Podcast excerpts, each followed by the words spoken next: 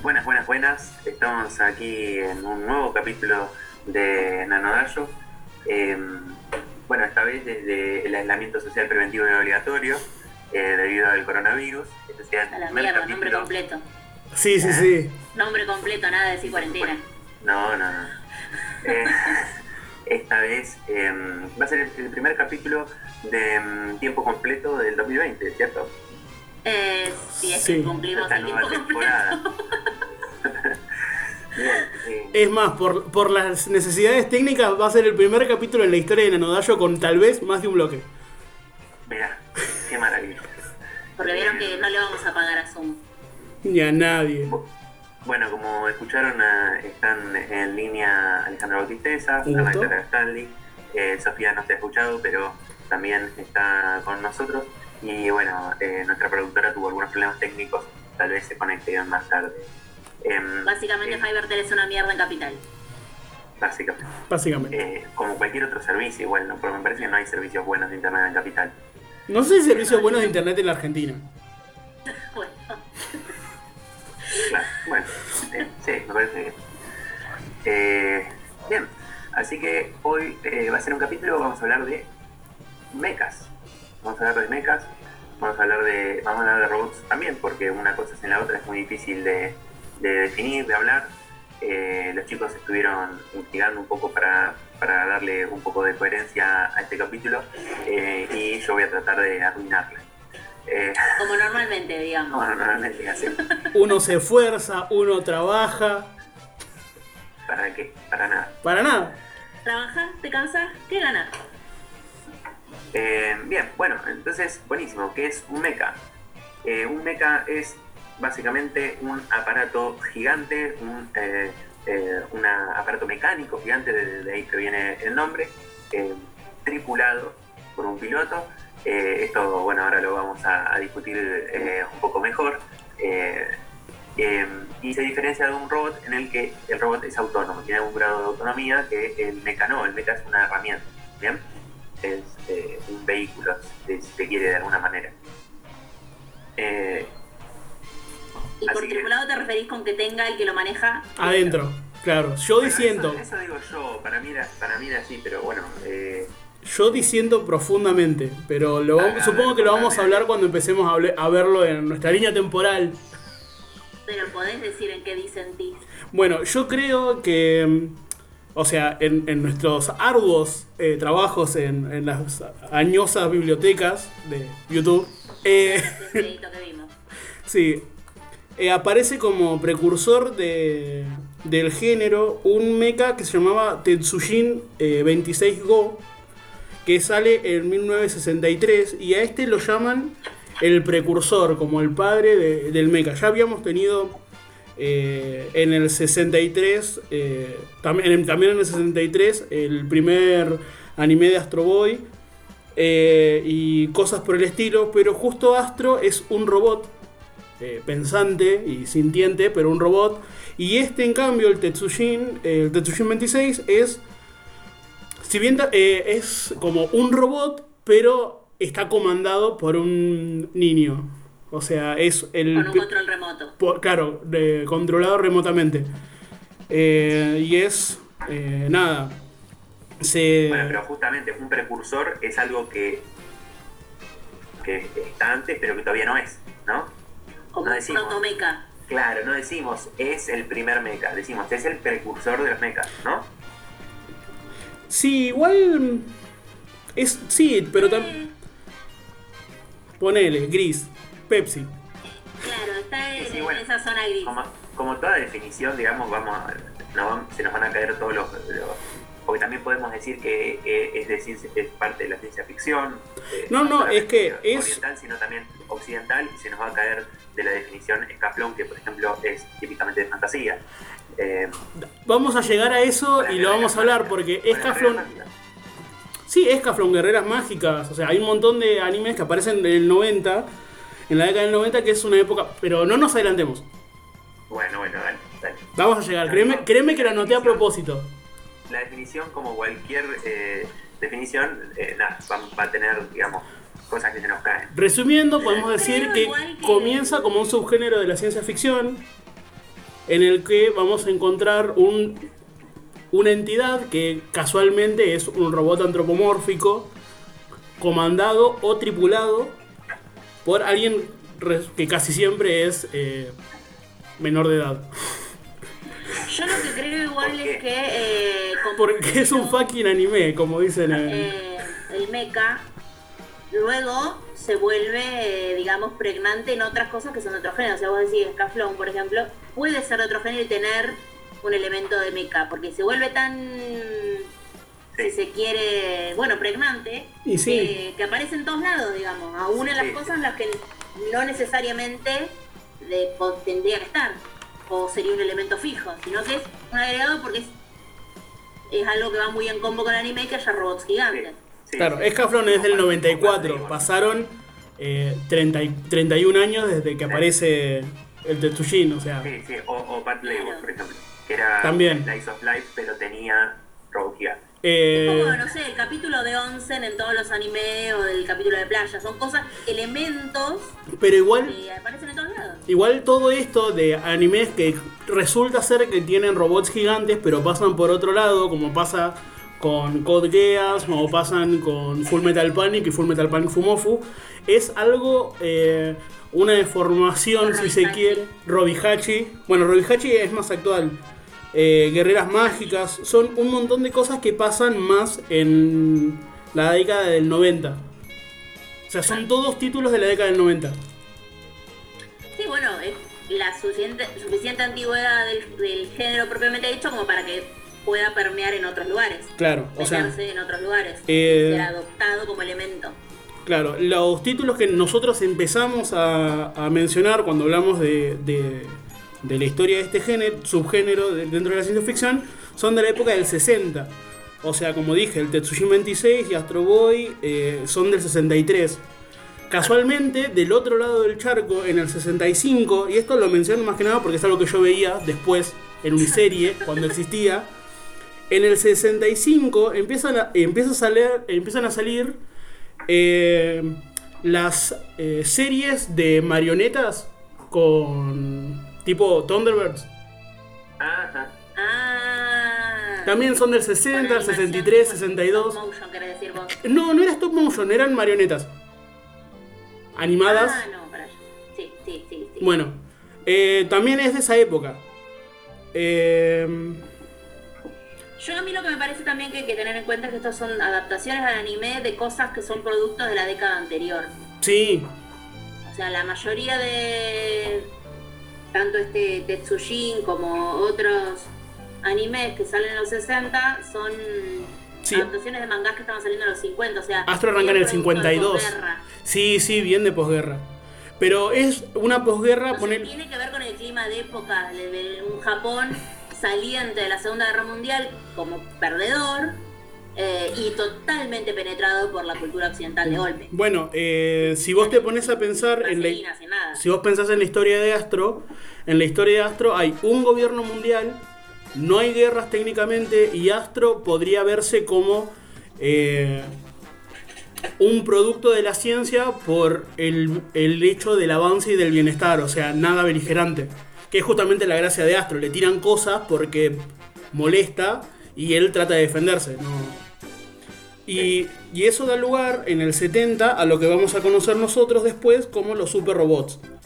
Que en realidad es un Superman mecánico, digamos. Eh, en el 72 aparece como anime eh, Massinger de la cabecita de Go Nagai, que es el que hizo los robots piloteados más conocidos de esa época. Eh, como el Massinger Grandizer, Massinger Z, Super Massinger y otros robots Todos esos robos. que particularmente eh, esto- esta década que se llama de los super robots eh, tiene una lógica de eh, monstruo al que se te enfrenta, generalmente alienígena. Convengamos, convengamos que, que- que el, el mecha y eh, el, el kaiju, digamos, tienen una, una relación muy, muy presente. Si bien el kaiju es, es previo, eh, como que se, se genera durante esa época de vos estás, eh, No, sí, de una. Godzi- digamos, Godzilla es que de El posguerra. monstruo gigante y el robot gigante. Y también hay que tener en cuenta que estamos en un momento de nuevo, el, el primer coletazo de la super mega penetración occidental en Japón y esto vendía mucho muñequito. Es muy fuerte No, no, la es que- penetración, pe- aunque, aunque entiendo que Es muy digamos que- que descriptiva. es correcta, es muy descriptiva. Eh, lo que vos decías, Nacho, de- del kaiju, o sea, el kaiju más conocido de la historia es Godzilla, y Godzilla es una iguana irradiada que es bien de posguerra. Claro. Eh, entonces, entonces sí, Es es... 50 y pico, ¿es, ¿no? Mm, Casi sí, sí, sí. 60. Eh, Que justamente la, la gracia de Godzilla es que muestra los peligros de las guerras nucleares. Como el- el peligro hacia la naturaleza. Esto es como... Y bueno, y esto vende bastante. Y a esto vende bastante, Para digamos. el, para el momento y el clima de época vende bastante y sobre todo si lo haces muñequitos. Claro, que, claro, que bueno, es... lo- igual de lo de los muñequitos, la explosión es durante finales de los 70 y principios de los 80. eh, ahí explota, explota todo el tema de los muñequitos. eh, con, bueno, con Mars y Superman, pero aparecen, acuérdense, una de las franquicias que más guita hizo vendiendo muñequitos, que es los Transformers. Sí, no es, no es un mecha dentro de lo que, lo veníamos hablando. Técnicamente- técnicamente yo me pon- eh, yo te discutiría si Transformers, o sea, te- a Transformers es inevitablemente una animación japonesa, pero es una animación japonesa que surge de un estudio de mercado yankee. Claro, sí, sí, seguro. Sí, sí, sí. Eh. Sí, no, por eso eh, Transformers lo, lo comisiona Hasbro para poder vender eh, para poder vender juguetes que eran cosas eh, que eran cos- eh, robots que se transformaban en cosas que compra las patentes Hasbro para poder producirlas y venderlas en en cosas, o sea que Transformers es como algo para hablar aparte porque es algo muy particular. Sí, sí, sí. Y sinceramente no sé si es tan interesante como para hablarlo. No. No sé, No, va. es, un, o sea, es un fenómeno de mercado. Es un fenómeno de mercado. verdad, Es puedo in- vivir mi vida sin enterarme de lo que les pasa a los Transformers. Y de hecho creo que puedo vivir una vida mejor si no me entero lo que le pasa a los Transformers. Sobre todo- con las últimas películas. Sí. Como- No, no, bueno, pero- Y las últimas y por las últimas películas nos referimos a a partir de la Como fenómeno segunda. de mercado, no como, para hablarlo como fenómeno de mercado y no como, no como la, la- la trama que, que no. que es inexistente. Sí, sí, o no, no tiene nada, nada digno de, de charlar. Nos estamos yendo de nuevo de tema, porque los Transformers justamente Bueno, son no, ¿qué no, pero son autónomos justamente, no son mechas. Claro, exactamente. De hecho son cosas vivientes con forma mecánica. Sí, muy extraño todo.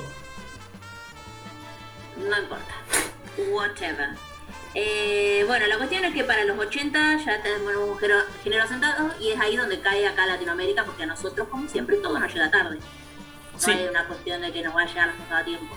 Es loco porque a nosotros nos llega la oleada de los super robots en la, en la década en la que Japón estaba produciendo lo que pasan a hacer después. Digamos, como en la. O sea, en Japón están en la segunda oleada cuando a nosotros nos llega la primera. Cuando a nosotros nos llegan todas estas mierdas en el 80. No, pobre. El más Grandizer lo amo. Eh, en Japón estaban con los que se- con después de la salida de Mobile Suit Gundam con lo que se llaman eh, los mechas realistas que tratan de Hablando de, hablando de vender muñequitos, ¿no? Bueno, Claro. Gundam es una cosa muy loca porque... Justamente no vendió muñecos como vendía tratando de- que me la vendieran, en realidad, no, mejor dicho. A ver. Yo ni en pedo me pongo a ver todo Gundam. No, no, no, es algo que me voy a hacer a mí misma porque too much y la verdad que no me interesa. aparte es una historia Eh, larguísima Pero vi un par de videos como para ver, ah, bueno, capaz eh, alguien me explica y entiendo el atractivo de esto. Bueno, no lo entendí. Igual, el atractivo de esto me pareció que era un embole, básicamente. Pero lo que interpreté es que es como Gundam empieza a explotar otra beta de mercado. Que no son el muñequito propiamente dicho, sino como el modelo. Eh, como el- la figura de colección. claro Que Claro. el muñequito para jugar en... Sí, sí, se claro. lo, lo que pasa Y eso ya es otro target, no es el nene chiquito al que le compro eso cuando se mira tomando la chocolata la serie, sino el pelotudón que quiere tenerlo en Pero pará, y por eso también lo que dice Ale, que el contenido de la historia cambia. Claro, lo que pasa con Gundam es justamente ese, digamos. Es casualmente se da con los nenes que tomaban la leche viendo Massinger, que crecieron un poco, le salieron pelos en algunas partes y se encuentran con una historia que es un poco más compleja. Y quieren seguir viendo. y quieren seguir viendo robots gigantes porque es divertido.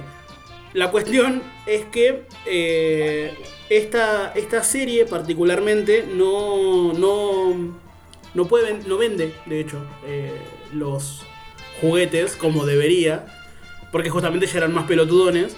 Y, y es muy loco porque después empiezan a vender los modelos de Gundam, que no son los juguetes de Gundam, sino que son modelos para hacer en tu casa, que es todo lo que se llama, lo que se llama Gompla, Como un aeromodelismo, pero. de robot. De, de Tal cual, robots sí, de sí, sí, mentiritas. de hecho, las, las empresas que, que fabrican los, eh, el aeromodelismo y los barcos y Mm. los tanques son los mismos fabrican los Gundam, digamos, es la, misma empresa. Se llama... Me parece Ah. fantástico a mí. Fantástico. ¿Será parecido a esos que pintaban modelitos de Sailor Moon que me pasaste el otro día, Ale? Mm, un poco más elaborados. Y sí, calculo que debe ser más difícil hacer un nicho con 34.500 partes mecánicas porque aparte que son- el vestido de Sailor Moon, Claro, que es literalmente una sola pieza, un vestido. claramente. Bueno, después subimos algún video, el de Sailor Moon ese que estaba muy lindo y algún otro. Estaba lindo, igual era larguísimo, pero estaba lindo. Sí. Pero volviendo a lo que no es Sailor Moon. eh, evidentemente la vieron bien la gente de Gundam.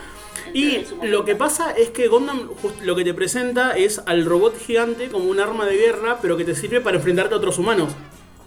Que es la- el, el enfrentamiento en que plantea Gundam no es entre la humanidad y una fuerza alienígena completamente deslindada, sino entre humanos y humanos. Que, Compla, como decías vos. sí. Eh, La que- empresa se llama Compla. eh, Bien por ello. Y eso es, eso es lo interesante. Porque eh, arman. pla- Si bien son muy eh, simplificados y muy idealistas y muy idealizados y un montón de cosas, porque es del 70, eh, de- termina armando un, un planteo político y empieza a meter cosas bastante más maduras que soy un niño, me regalan un robot gigante y peleo contra bichos de colores. Sí, ponerle que le da una cuota mayor de seriedad para un público que ya no está para mirar al robot que Claro. mata el Aunque no lo tenga, abre de esta semana. aunque no lo tenga, abre un universo de posibilidades un poco más interesantes. Y también es un público que maneja un poquito más de plato también, ¿eh? Ta- Sí, sí, sí. Ya tenés mayor edad. eh, no es lo mismo eh, que un pibe chico que depende de que su padre esté dispuesto a gastar en juguetes. No, eso de una. Eh, o sea que como estrategia de mercado es completamente distinta. Pero bueno, la cuestión es que la franquicia de Gundam sigue robando. Yo Sí. perdí la cuenta de todas las cosas que mencionó el muchacho que vi el video. De hecho, de vendérmelo. eh, la franquicia de Gundam Muchas líneas alternas y Plantea cosas. dos universos paralelos, Mira qué bien. dos líneas de tiempo. Sí, es como. Yo vi algunos capítulos de Gundam Wing, tal vez vea las películas que plantea, las cuatro películas. Si quieren saber, eh, No, gracias. no es para Gracias, vos. pero no gracias. No, yo no te lo estoy vendiendo a vos. Si alguien quiere. Capaz que te puedes hacer un cortito, ¿vale? En algún día de, de Gundam. Dale, la Son cuestión. cuatro películas. ¿Cómo haces un cortito de cuatro películas? La historia no es muy profunda, Ana.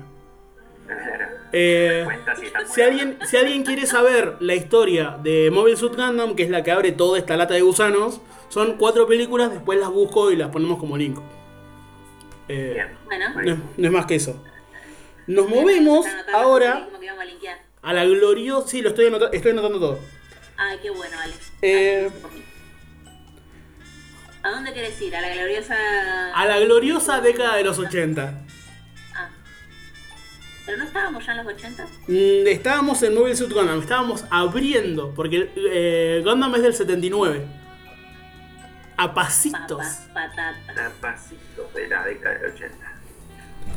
Y bueno, ¿qué pasa en el, en el 80? ¿Qué nos llega en el 80? Nosotros, lo que habíamos dicho, Massinger y, y sus amigos. Pero ¿qué sale, ¿qué sale en Japón?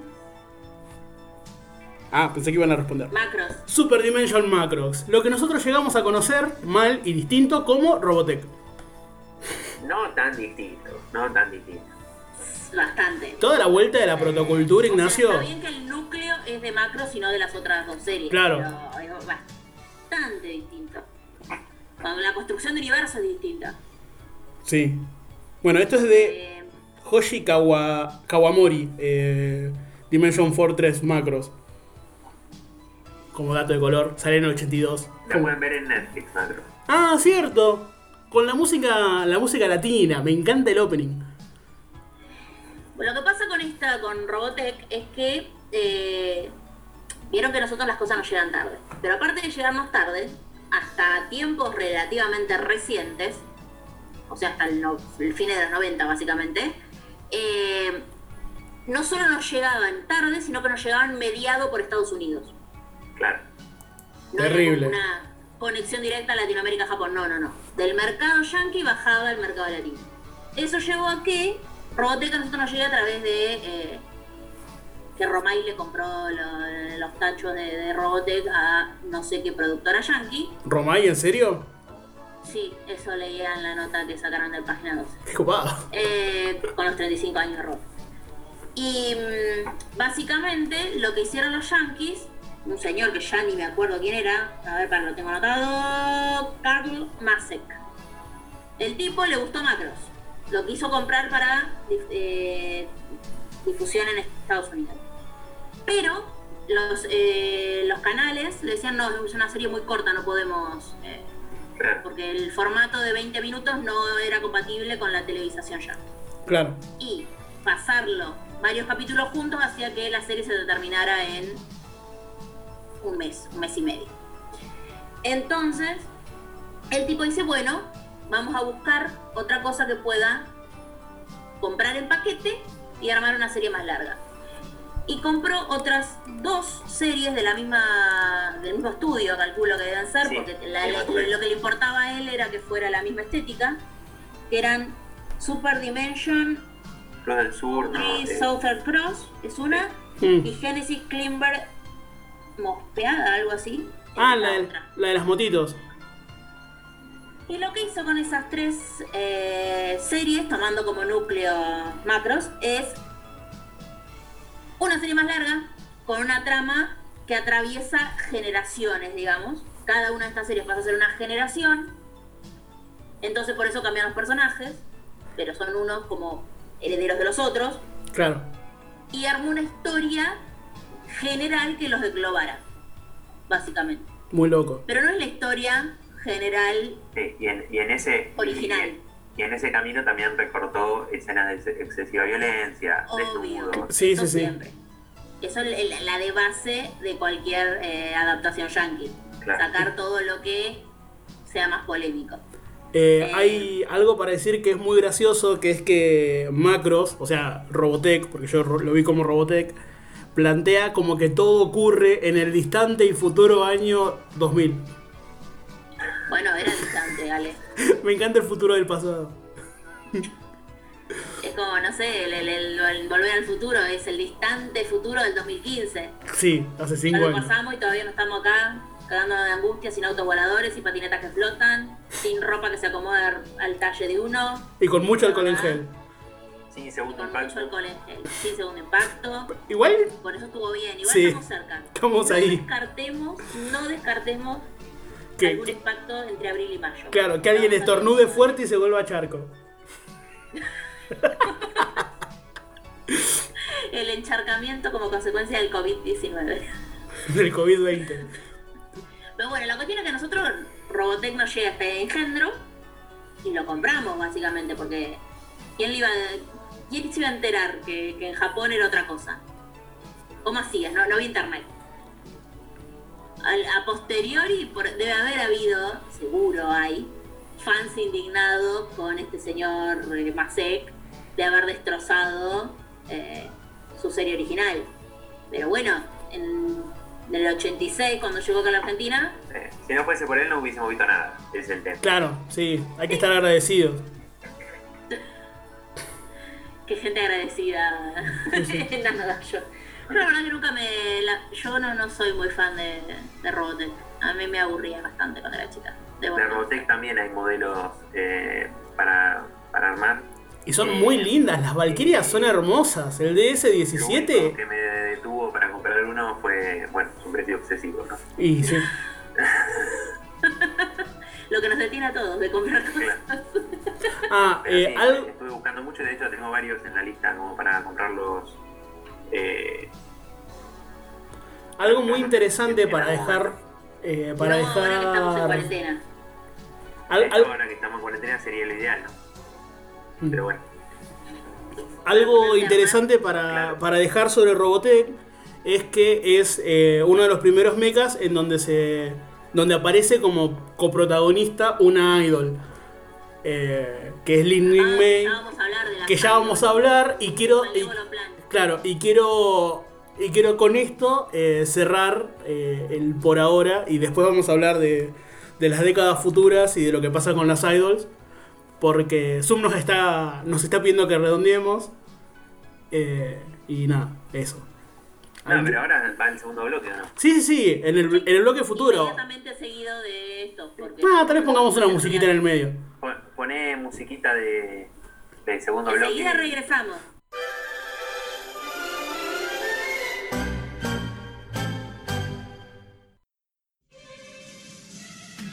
Después de este corte comercial, sin comercios, eh, volvemos. Esta Porque vez no sí, tenemos Sofía. auspiciantes. No, no tenemos auspiciantes. Si alguien Bueno, nos quiere auspiciar, que nos esté escuchando y quiera auspiciarnos, Este es el Bueno, momento. gente que comercializa cerveza. Hacemos eh, canjes. Aceptamos canjes, sí. O comida. Comida también sería bueno. Eh, sí, comida o bebida serían como los privilegiados, ¿no? Y después, no sé, libros.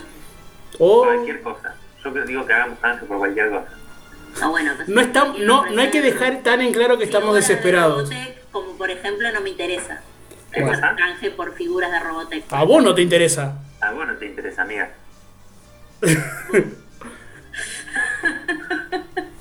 Bueno, como decía, eh, Sofía nos abandonó porque calculo que debe tener sueño. No sobrevivió al corte comercial. que estamos porque estamos de trasnoche. Vieron que eh, uno, a uno le dicen que establezca una rutina en esta cuarentena y que mantenga una vida más o menos regular, pero pero nosotros no hacemos esas cosas. No. el chico circadiano mío no, entiende nada. Sí, sí, sí. Y no, no, ya, ya está. En, lo que hay, veremos qué pasa cuando esto termine, si nos acomodamos o, o nos mata la falta de sueño. no nos mataba el COVID, nos mataba la falta de sueño. Yo siento que tengo la pituitaria de Coppola en el 90. Más o menos. Pobre Coppola. Estás más duro que una mesa. Bueno, Volvamos. ¿De qué estábamos hablando? Ya se me olvidó. de mecas. De la semilla del mal que nos trajo Macros con Lin Min Mei y su canción pelotuda. Perdón. Ah, de las idols.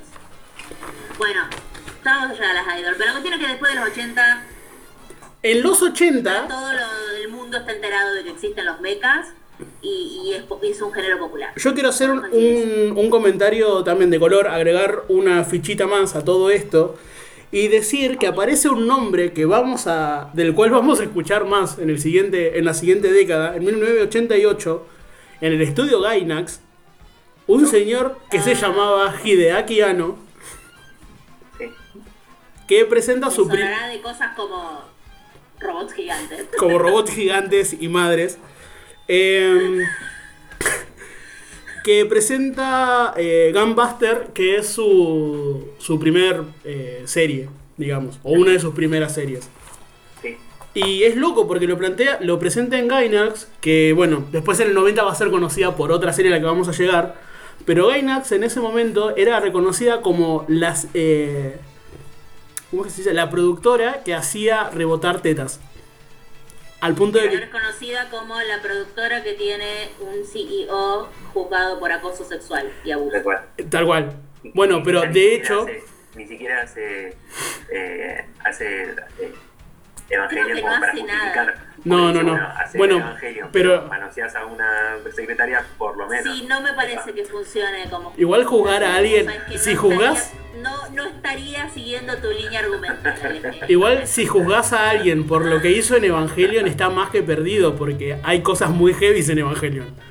Sí, bueno. Diferencias de edad que son Pero como... Imagínate cómo será la laguna del peludo de la cruz al trote, porque los de Evangelion se fueron a la mierda Sí, tal cual. de Akiano y todo lo que pudo él rejuntar de Gainax. Bueno. Y le hicieron juicio para llevarse todo lo posible de Gainax. Sí, tal cual. bueno, Eh, la cuestión o sea que ¿Cómo es... serán los de Gainax que ni la gente que creó Evangelion quiere estar con ellos? Bueno, eh, ya que no queda otra que entrar en Gainax y todo el quilombo, eh, aunque no vamos a hablar tanto del quilombo, pasamos a la siguiente década, que es la que se conoce como, bueno, en realidad uno de los videos que vimos lo planteaba como la crisis de identidad. Que en realidad yo lo veo como una radiación. Eh, a mí me parece como que ya eh, se había planteado el, subgénero y lo que hicieron ahora fue experimentar y hacer cosas más eh, tiradas de los pelos. Yo es lo que te decía hoy, para mí hay una cuestión de que el género está tan asentado y es tan reconocible y visiblemente enlazable con lo- la idea de lo que tiene que tener un anime, Claro, que todos los, que en todos los animes el- algún elemento aparece, o por lo menos en una buena parte, como, como un guiño, como un detalle, o muchas veces como parte de la trama, aunque tal vez no la central. claro, eh, de hecho por lo esta que... de la pregnancia del elemento. Lo que vamos a encontrar acá son series que combinan cosas, como por ejemplo Guerreras Mágicas o Escaflón, que en realidad son otra cosa. Pero hay también robots gigantes. O sea, Porque ya que estaban, Guerreras Mágicas va de, de otro montón de cosas, o sea, son dos Isekai para empezar. Isekais de los buenos, de los recomendables. Eh, y Pero nada, se cae para, más datos sobre esta cuestión, vean el capítulo. a nuestro capítulo crossover con el muchacho del Lag Mental, en el que discutimos esta cuestión así como más delicadamente y con gente que, que opina otras cosas. Eh, pero son como mezclas de cosas. Casualmente estos dos con Isekais. También sale en el 94 eh, G Gundam, que sale otra, otro producto más de la franquicia de Gundam. Como para mencionarlo. Y ya llegado al año siguiente, en el 95, revienta todo. Sale Neon Genesis Evangelion. A mí me parece que el parteaguas con Evangelion es clave para terminar de romper el enlace del género mecha con esta cuestión, si se quiere, de, de- de los, de dónde viene su origen, digamos. Esta cuestión del el, el- clima de época de posguerra, la cuestión antibelicista, eh, la cuestión del enlace con la tecnología, es como que el mensaje no es particularmente... Y pasa por otro lado, no pasa por ahí. No, claramente. Al contrario, incluso te diría que no es el mensaje más optimista en torno a el avance tecnológico y la paz. Muy por el contrario. No, el mensaje es el avance tecnológico. cosa, Si, si nos remontamos a la, a la definición de mecha, nosotros dijimos que eran, spoiler alert, dijimos que eran mecánicos, ¿no? Claro. Sí. Eh, por su mismo nombre, y bueno, spoiler alert es la mamá de uno, digamos. Eh, un- ¿Cómo? ¿No? Vamos a asumir que toda la gente vio Me- vos me está. Pará, pará, pará. sobre Evangelion. ¿Vos me estás diciendo que el Eva 1 es la mamá de uno? Sí, de quien vos quieras, de uno, o sea, de uno, como de uno. como- La mamá de uno, el clon de otro. Claro. Claro. Papas, patatas. De hecho, sí. Elegí. Rey es papas, el doble cero es patatas. No, el, el uno es patatas, el doble cero es la esencia del puré. Igual si, si, no, si no te das cuenta que, que Rey, Ayanami y Yuri Kari son la misma persona, uno clon del otro, eh, igual creo que. Creo que Evangelion- doblaje, o sea, Yo creo que Evangelion hoy día hubiese sido más fácil de, de- de ser inesquivable, porque si vos agarrás a Rey y le pones un filtro de Instagram, es la madre. Yo creo que la gente no prestaba tanta atención en, en esa época. puede ser. Y Puede pero ser Ana. Shinji, que no es el pibe más despierto de esa, de esa serie, se da cuenta que Rey seca el trapo igual que la madre. Que parece ser que está codificado en un cromosoma. eh. Sí, Sí, seguro, seguro es una conducta tan claramente codificada genéticamente que, que debe ser. sí, sí, están los ribosomas. Bueno, nos. Eh, No fuimos. La cuestión es que Evangelion es como un irse al mazo y empezar a barajar de nuevo. No solo en el género. No, no. decirlo. La, la- la- la importancia de Evangelion en el anime en general y hasta diría que en la cultura japonesa en general es innegable. Sí, es como, charlamos cuando como Akira. Son capítulo de Evangelion. cosas- Claro, son momentos como clave de, eh, Para, para, para la Occidente cultura me parece que para Occidente me parece que empieza a romper, o por lo menos yo lo viví así acá en Latinoamérica, empieza a romper esa asociación que había entre animación para niños. Sí, sí. Porque Ma- Macros podías volver, podías seguir comprándolo como para nenes, porque guerras. Sí, Pero vos a un nene lo sentás a ver Evangelion y suerte. Es que también es como, es parte de la, de la estrategia de marketing de cómo nos llegó a nosotros, eso Mm. de- el- el- el- no, es, no es para chicos. sí, era como te lo vendí Isaac.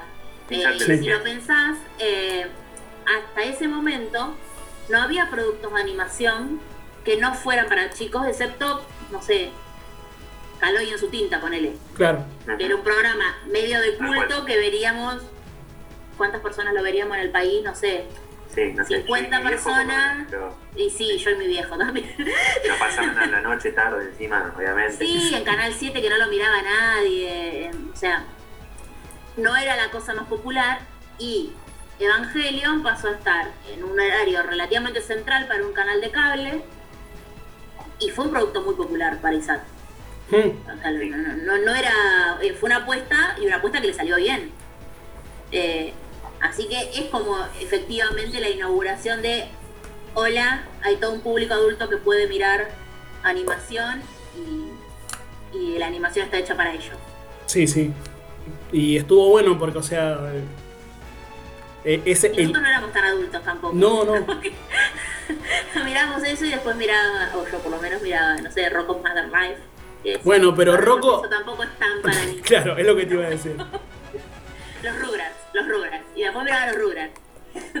Es para niños. Bueno, eh, en el mismo año que sale Evangelion, en el 95, como dato de color, eh, sale eh, Gundam Wing también, que particularmente es un anime que también se televisó acá, en Cartoon Network.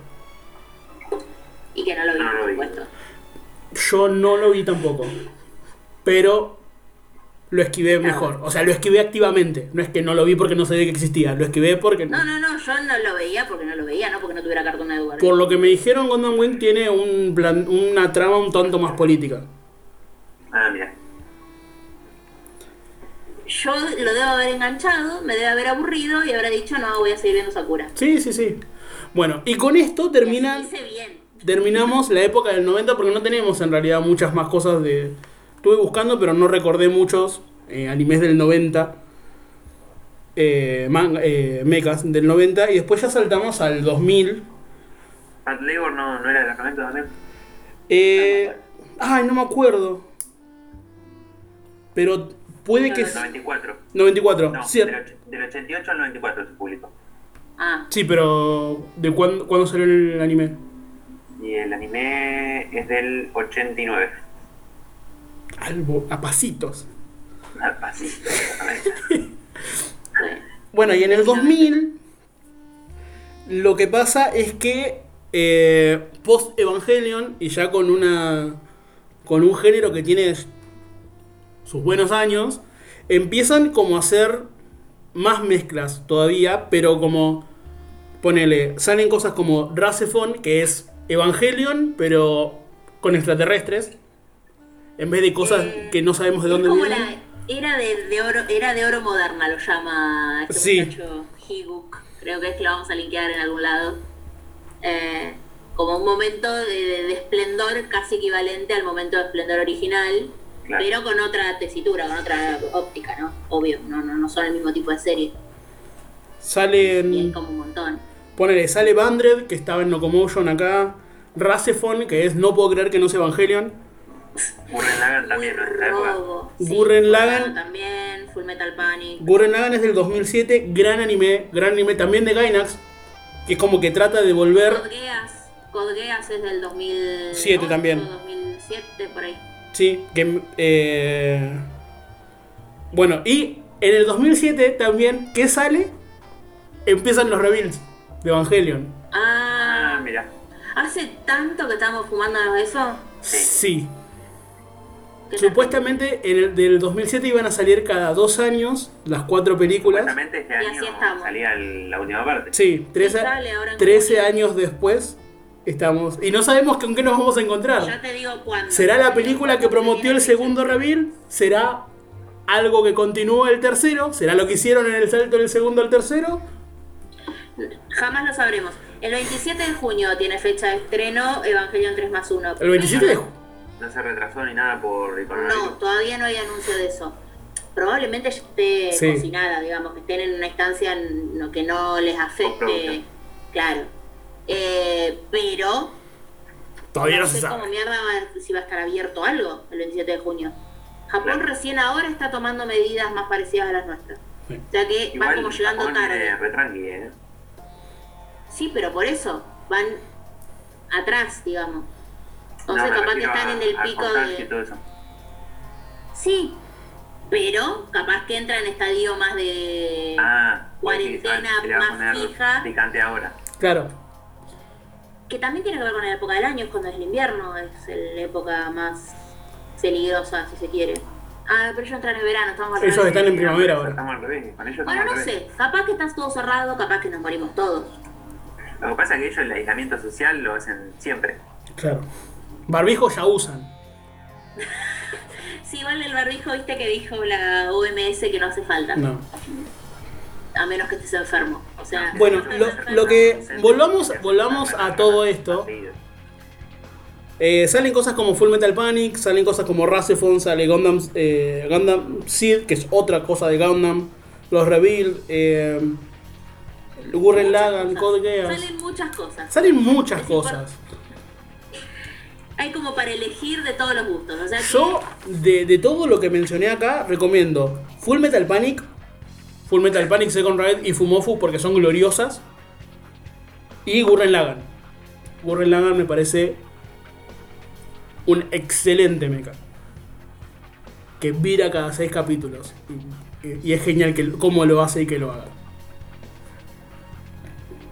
Bueno, yo digo que miren lo que tengan ganas. Eh, yo no vi ninguna porque, de nuevo, la- no, el, me- el mecha en sí mismo a mí no me atrae a menos que tenga otra cosa. Pensé que habías visto Code Geass. Porque Clamp, pero nunca, pero la colgué mal. La, vi un cacho y después me olvidé y después no la vi. Es una goma, podrías, perdón. Es una goma. Sí, sí, Pero sí. claro. O sea, la rompió, pero es una goma. Es una goma. Y ahora creo que este año salió, puede ser un OVA o algo. Sí, salió un. Creo que hicieron un- otra temporada más de Code Geass, hicieron otra temporada más de Full Metal Panic. ¿Todo ahora? Sí. No sé si este Metal año, pero salieron después. No, bueno. Me refería ahora en el tiempo eh, eh, reciente, digamos, del año pasado o este año. Más o menos. Después, después lo buscamos y lo. Porque la de Code Geass me, me acuerdo de haberlo visto hace relativamente poco, un par de meses, una cosa así. Mm. El anuncio de un algo. Y la de Full Metal Panic, No, dos años con toda la furia, como muy tarde. No, bueno, puede ser. Bueno, como sea, después de esta movidita súper prolífica entre el 2000 y el 2010, ponele, Hmm.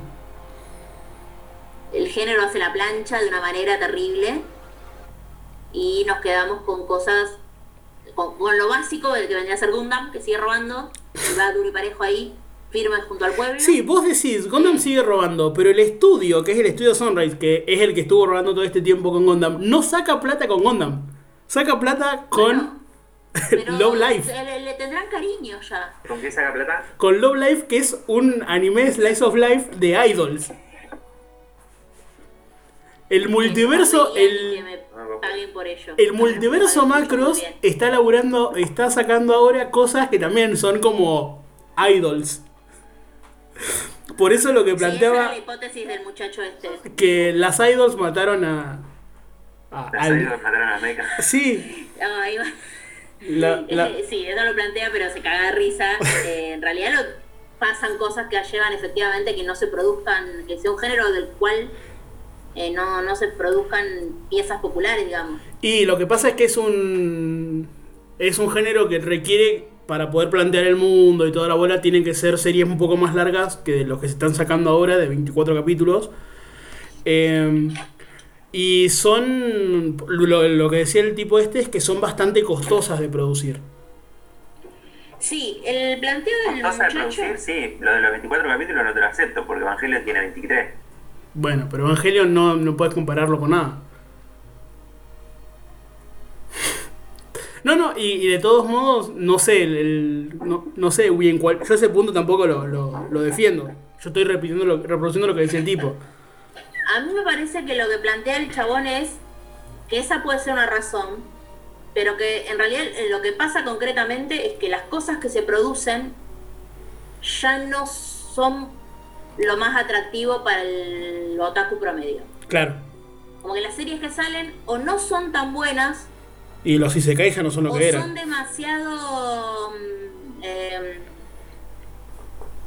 digamos, dentro de una franquicia que ya existe, ya es demasiado inaccesible para cualquier novato que quiera sumarse. Claro, sí. Nadie empieza a ver Gundam 615 porque Claro. tiene que comerse 70 años de historia. ¿Quién va a hacer eso? Nadie. Nadie. A menos que estés pasándola muy mal en cuarentena, no te haces eso. No, ni siquiera, es otra cosa. Y entonces, aparte, eh, por ahí temáticamente incluso ya no es tan atractivo. Claro. Sí, hoy la tecnología pasa por otro lado. Claro, y por ello pensaría que la cuestión, no sé, como que el- el- lo discursivo de- del mecha como elemento bélico, por ahí ya no es algo un algo tan pre- tan importante, tan relevante a la cotidianidad japonesa como lo podía ser en el momento en el que surge género, obviamente. Vos fijate que cuando sale Robihachi, que Robihachi es del año pasado, Sí, justamente el mecha es un chiste. obvio, y es fantástico. Y es, y es un muy buen chiste, pero es un chiste. Es como algo no que... es un mecha, es una cáscara con forma de robot O sea, que circunstancialmente se mueve. Circunstancialmente. o sea, tienen un robot que de hecho es bastante realista, que son dos naves que se unen y arman un robot. Y tiene las funcionalidades que puede tener dos naves que se unen y arman un robot. O sea, tira un rayo de luz que no hace absolutamente nada. Fin. Y se mueve un poquito. Es genial. No mucho. Pero nos regaló un excelente, nos regaló un excelente No, pero capítulo. el capítulo de mechas posta, en el mundo de mechas, Hmm. aunque en realidad no sería. de- de- no serían mechas, No, son androides. serían robots. Mechas son los que manejan. los que manejan ellos. O sea, lo- en, el, en el anime te lo plantean como un, un planeta de mechas. Pero, Pero, mm. en la vida real son robots eh, autónomos y omniscientes que Y todos los personajes que aparecen en ese capítulo, todos los robots que aparecen en ese capítulo, son referencia de algún anime de mecha de la historia. Es genial. Vos los ves y decís, es igual. No lo es, pero es igual. Bueno, pero... Roy Hachi está lleno de referencias a otros animes. Es- Algunas más bienvenidas que otras. Sí, un wombat. Eh, Maldito Wombat Rosa. Bueno, pero después, em, como, ya, como ya decíamos, empiezan a ver en series que no tienen nada que ver eh, apariciones de mechas. En, en un capítulo de María Holly Alive, bueno, en, un- en, un- en una serie de openings de María Holly Alive aparece como que hay un mecha encerrado en la escuela que nunca aparece, que nunca te muestran, pero que está por ahí. Eh, El, el opening que canta el cura es un opening de anime de mecha. Es un opening de anime de mecha.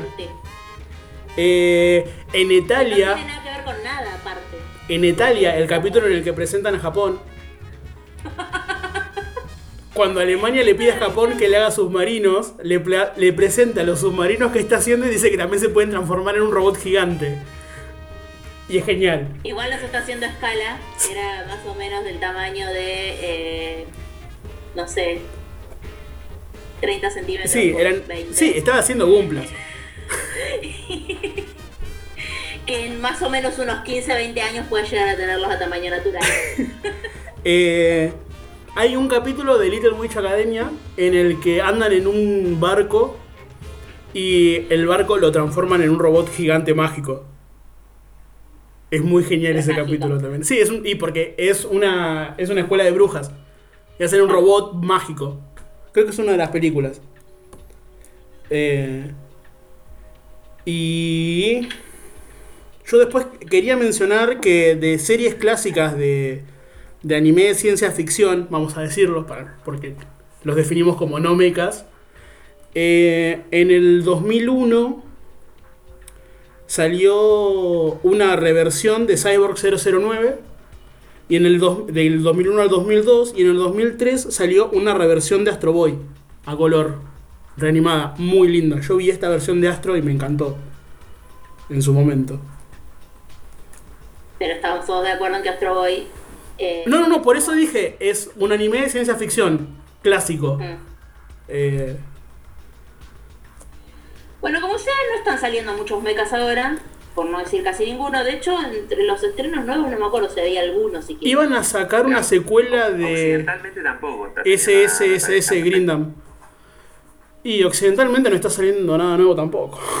Porque lo más cercano que se me ocurre es, eh, bueno, Pacific Rim, digamos que Mm. El capítulo, ¿hace ¿Cuántos años Pacific Rim? el glorioso capítulo del laboratorio de Dexter. Eh. Cuando Dexter va a Ah, ¿es verdad Japón, que hay en un capítulo de Dexter que tiene un robot gigante. que lo arma con los, con los, con los padres y la hermana. tal cual, tal cual. Ah, algo que no mencionamos, que es muy interesante, que es que la. Como es la lógica esta del super robot que se enfrentaba a un monstruo diferente cada semana, eh, del 70, después se transforma en los Super Sentai, o sea, en los Power Rangers. ¿No dijimos Super Sentai? No. No, creo que no. No, No, bueno, no, pero, sí, ese, ese vuelve los, sí, los Power Rangers. Claro. Que también es una referencia a eso. llegan en los 90 también. Sí, Sí, bueno, que los compras Saban y en realidad lo que hacen es poner gente actuando, pero que en realidad las secuencias de pelea eran otras. Claro. Eso es, eso es hermoso. Es- Las secuencias de pelea y las secuencias de robots eran del, del producto original y, y todo el resto de las cosas fueron completadas con personas eh, de diversas etnias eh, Y sí. de Norteamérica, ¿no? claramente. Eh, por ejemplo, el negro era negro, la, la asiática era amarilla y así. Sí, porque literalidad al palo. El moicano, el moicano estaba de rojo Sí. y el puto de azul porque era varoncito.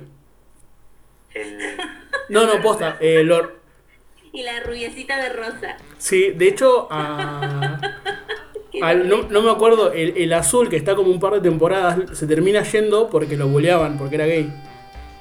ah, Lo buleaban heavy. No te- el, Un dato de en el original, el, el Power Ranger amarillo era, era un nene.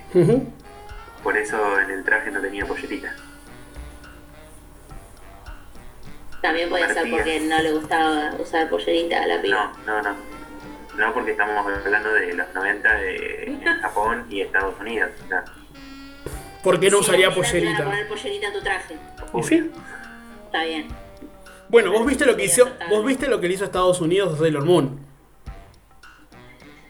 No vamos a entrar en el, el despropósito. No es el tema ese, pero- Sailor Moon, que no tiene nada que ver con los mechas. De Eh, hecho, no recuerdo un puto mecha en todo Sailor Moon. Por suerte. Porque lo único que le faltaría a este mundo, en la parte de los unicornios pegasos que se invocan al, a pedido, es un mecha. es cierto. Eh, Porque ya es too much. yo creo que no tengo más nada para comentar. no, bueno, nada, eso. eh, ¿Cómo no? Me faltó un, un anime genial, glorioso que pasaba en el Big Channel, de mechas y de muchas cosas. Los Samurai Pizza Cat. Es verdad que hay mechas en Samurai Pizza. Ten- Tenían un robot gigante que era un gato que tenía una espada. Ese anime. Era tan Ay, era maravilloso. fantástico. No sé, ni para- no, no sé cuál era el objetivo de ese anime. Pero no importa, porque era maravilloso. Había gatos, había pizza, había samuráis. No había muchas Todas cosas. las combinaciones que Ten- pudieran establecer. Sí, tenían un Había mecha. momento en el cual sacaban un mecha que salía como de la tienda de pizza. Sí. Era, era, era medio raro. Bueno, en Dragon Ball también hay un robot. Ah, mira, ahora Zoom nos quiere dar tiempo. Sí, nos lo dio. Love it. Bueno, qué bien. Em, de hecho, No, hay- por ahí lo que no charlamos, que el Nacho el otro día lo había dicho y yo por eso lo anoté, el día que estábamos charlando, que si, porque me preguntaba si había encontrado, ñoña, como siempre, estuve buscando a ver si alguien había eh, robado académicamente con este tema, no, no, encontré muy pocos trabajos, de hecho encontré uno de una chica de apellido Luning, que me pareció extremadamente aburrido porque era sobre Raxefon. Ah, el no puedo creer que no sea Evangelion. Sí. Eh, pero no encontré lo que me decía Nacho, que era la relación entre esta cuestión de lo mecánico y lo antisocial que son las ponjas. Sí, lo, a- a ver, Igual no me parece que lo que están diciendo está basado en un... No sé. En la nada misma. Claro, sí, en un prejuicio. todo lo que hablamos nosotros. No, no, igual, igual se, sí, sí, se pueden buscar las referencias, pero eh, a lo que me refería es que más allá de la fascinación que existe en Japón por toda la tecnología, digamos que es, es parte, digamos, de, de su cultura, eh, el desarrollo tecnológico y la miniaturización y automatización y toda la pelota, eh, hay, hay parte de la, de la cultura japonesa, sobre todo eh, en los últimos años, que tiene que ver mucho con el, el evitar tener un trabajador y el evitar tener un contacto social para, para consumir. Eh, y eso ha llevado a la automatización de muchas, eh, mucho, mucho consumo, eh, por ejemplo, la- las máquinas expendedoras, como el, el- Claro. el recurso más sencillo, digamos, serían las máquinas expendedoras, hay máquinas expendedoras de absolutamente cualquier cosa. Claro, antes tenías que ir y verle la cara a la señora cuando comprabas el calzón usado. Ahora puedes hacerle la comodidad de... Por Eso lo ejemplo, haces hay máquinas- online, ni siquiera tenés que tener máquina expendedora. Bueno, pero las Bueno, hay. hay máquinas expendedoras de calzones usados, hay máquinas expendedoras de eh, ropa, de Bebidas, comida. de comida. Vi un video una vez de un chabón que encontraba una máquina expendedora de un guiso, un estofado de oso en Japón. ¿Por qué alguien querría estofar un oso? Lo comen, de hecho es una comida típica de una región, no me acuerdo de Yo cuál. si Pero- tuviese que pero- comer oso probablemente lo, estofa- lo estofaría porque hay que ablandar la carne. Sí, pero Bueno, Bueno, en cualquier caso, en cualquier caso, eh, digamos, este tema de la automatización y de los robots es muy, muy pregnante, digamos, en la cultura japonesa y, y- y cosas como, por ejemplo, no sé, qué sé yo, enfermeras robots o asistentes robots o... eh, las enfermeras robot que quería poner Macri, que para dentro de cinco años, que ya tendríamos que estar ahora, íbamos a tener una ¿Qué? atención de enfermeras robot. qué bien vendría ahora una enfermera robot que no se pudiera contagiar. Y bueno, Y- y- detalles. No, no, no lo dejaron terminar a Macri y no llegaron las enfermeras robot. Sí, lo hubieran reelegido y tendríamos enfermeras robot. se podrán contagiar otras cosas, igual las enfermeras robots. eh, que- Bueno, pero es más fácil de esterilizar, le puedes sacar la cara a una enfermera robot. No le puedes sacar la sí, cara a una enfermera. claro. Le pasas el antivirus. Pero no funciona así. Bueno, pero en este caso sí. No importa. Bueno, entonces relacionar de alguna manera ese, esa manía por la robotización y la automatización también con un fenómeno de no contacto con otros humanos. Claro. Bueno, la, la changa esta Lunin, que yo les decía, arranca el... la- se- pone a hablar de Raxefon y del, la- del bambo De las representaciones simbólicas de ahí, de cómo le estaban robando Evangelion, aunque ella nunca habla de cómo le roban Evangelion. No, no, yo la vi a las dos series y te lo puedo decir, es un robo. Sí, obvio, a ver, me, alcanzó con ver dos imágenes para darme cuenta que le estaban robando ¿Sabés? pero Más allá de eso... ¿Sabés quién eh, aparece eh, disfrazada de personaje de Rasefon? ¿Y vos lo viste y estoy seguro de que lo viste porque te cagaste de risa conmigo? Rengue de Coso, de Ouran. En el capítulo de playa aparece disfrazada de, de la changa, de, de la equivalente a Rey Ayanami de Rasefon. Bueno, no entremos en Ouran, que No salimos más. tiene motores de alta potencia, pero no mechas. Casi. Eh, lo que a- antes de, de ponerse a hablar de Rasefon se pone a hacer una pequeña definición de eh, lo central en el general mecha de la relación entre el piloto y el robot. Y de cómo el piloto siempre es un sujeto inmaduro. Sí. En, el- en- en- en general, la, la trama pasa justamente porque el piloto es un pibe. Porque no se quiere subir al, porque no se quiere subir al robot. En el caso de Evangelion, porque no se quiere subir al robot. Pero bueno, en general, la, la mayoría tiende a tener esta característica. Y hace una distinción de, de género en eh, cómo funciona esa relación simbólicamente y plantea que eh, por ahí el robot es un elemento de conexión en los pilotos femeninos, pero en los pilotos masculinos es un elemento para aislarse. Como que les sirve como una, una forma de aislamiento. Yo no sé, no me termina de convencer la, la chica de esta Lunin. Pero por ahí algo de eso hay. Si pensamos sé. en la cuestión de- del aislamiento social. Ay, puede yo no puedo dejar de pensar en Evangelion Si, a- y... si arranco por, si arranco por Mazinger Z, eh, el, el, el, el piloto sentía lo que pasaba afuera.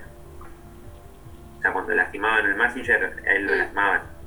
Y algo similar pasa en, en, en Evangelio. En, sí, no, no es un en- aislamiento en el sentido sensorial. Físico. En Escaflón, por ejemplo. un aislamiento como psicológico. Ah, En Escaflón, cuando el chabón empieza a manejarlo realmente bien al, al coso, porque no, no califica de robot, o sí, eh, Mm. técnicamente se funde con él. claro. Y en el capítulo siguiente lo tienen que reparar y la pasa bomba. Eh, de hecho, sí. Eh, Bueno. Bueno, no sé si queríamos hablar algo más aparte de esto. O sea, está claro que el género del mecha es algo como muy enlazado a lo que uno llamaría el ABC del ser japonés. a la japoneidad. Pones un, un kimono, No querés poner la geisha todavía. No, las, las- ya te dije, las geishas son una representación medio polémica en la actualidad y no está Sí, bien sí, está bien. Pero bueno, Pescado crudo. Muy importante. sushi, robots gigantes y Pikachu. capítulos de playa. ¿Y qué? Hay capítulos de... No, y el onsen. El onsen, importantísimo. Pikachu. Y Pikachu, Y- sí, sí. Eh, Pikachu es muy importante. El Pikachu, el Pikachu ese que se desinfla y muy sutilmente Ay, lo invitan a que se vaya. Lo amo. Lo amo, lo puedo ver todo el día. Porque me tiento cada vez. es maravilloso. Pobre Pikachu. Va, pobre ponja dentro del Pikachu. Sí, eso es más terrible. Ahora bien, esa, ese disfraz de Pikachu que tiene una- un componente mecánico, con- se, se cuenta como mecha porque tiene un piloto dentro. Y en el capítulo de Full Metal Panic Fumofu, Como en- experto en el tema. Sí, totalmente. Nacho, ¿te acordás del capítulo de Fumofu en el que arman el Bonta? Sí, los Que el Bonta Mecha por adentro es exactamente igual que el Arbalest, que es el robot que maneja Sagara en la otra serie. Lo hicieron igual. En uno es un robot gigante blanco con un cuchillo en la boca, en el otro es un Bonta. Pobre Bonta. Pobre Mofle. Eh, Pero bueno, creo que ya estaríamos, ¿no? sí. No sé si hay algo más que, que tengamos que decir del género. Eh, está claro que es un género en decadencia. Yo en eso estoy de acuerdo con este muchacho. No sé, yo creo que puede Yo creo pasar en que- cualquier minuto, ¿eh? Sí, Yo creo que va a pasar un tiempo hasta que se rompa esta lógica de popularidad del Isekai. Bueno, bueno, pero digo, no, no, no creo que vaya a desaparecer, digamos. No, no, no, desaparecer no, no, no desa- mm, técnicamente no desaparece nadie, nada. Eh, pero mm, no va a estar en el epicentro por un tiempo porque la invasión y la proliferación de Isekais. Isekai en el, dentro del shonen sobre todo es Alarmante. Y, y no, y no, no, no, no afloja, no, no afloja. Es terrible. Indignante. Yo no sé qué están pensando los ponjas. Bueno, vos tenés. Ahora están, están pensando en que no les estornuden cerca. Pero. La gente del anime, digo. No quisiera, no quisiera meterme en sus mentes. No, yo tampoco, la verdad que no. Estoy bien así, gracias. No después del anime de las quintillizas. Eh, Ay, por favor, ¿quién quiere ver eso? bueno, No, la- no, no, ¿para qué digo? Si es una, fue un anime re popular y que ahora Ibrea lo está vendiendo y le debe ir re bien al manga bueno, del no nos vayamos de nuevo de tema. Ya está, cerremos. Bueno, ya está. Síganos en redes sociales porque ahora tenemos a Eso es Sofía. mucho, muy importante. Estamos como Nanodayo Podcast en Sí, ¿En arroba Instagram? Nanodayo Podcast en Instagram. Nanodayo 12. Arroba Nanodayo... 12? Sí, 12, 1, 2. Uno, en dos. Twitter. Eh, Nanodayo Podcast acá en YouTube y en eh, Spotify, si es que nos están escuchando en Spotify. En todos esos lugares pueden seguirnos. Eh, y en todos esos lugares subimos, subimos boludeces. Ujú. Es lo que Sobre hacemos. todo en Instagram. Sobre todo en Todo Instagram. Sí, sí. La, la boludez es fuerte en Instagram, sí. Eh, ¿Qué más? Que comenten, que le den like, eh, que esas cosas que se dicen los influencers, que se suscriban. Que se laven las manos. Ah, y, y eso agregado, adenda contemporánea, es mucho muy importante, lávense las manos, Quédense en sus casas. en el codo, eh, quédense en sus casas, si Re- pueden. Si vieron algún anime que les resulte interesante, coméntenlo. Si les pareció que fuimos bastante crueles con algún anime, coméntenlo. Acuérdense que somos Acá crueles por naturaleza. ¿Mm? Y bueno. Y listo. Creo que nada más. eh, ah, ayuden a sus pequeños comercios eh, porque estamos en una situación económica compleja, así que no se preocupen, eh, Mostaza y, y esos lugares así grandes, Carrefour van a seguir vivos, pero el almacén de la otra cuadra probablemente le cueste más, así que Pero sí, cómprenle al almacén de esta cuadra. Con esto hay un bizcocho. sí. Y nos vemos. Chao. Hasta luego.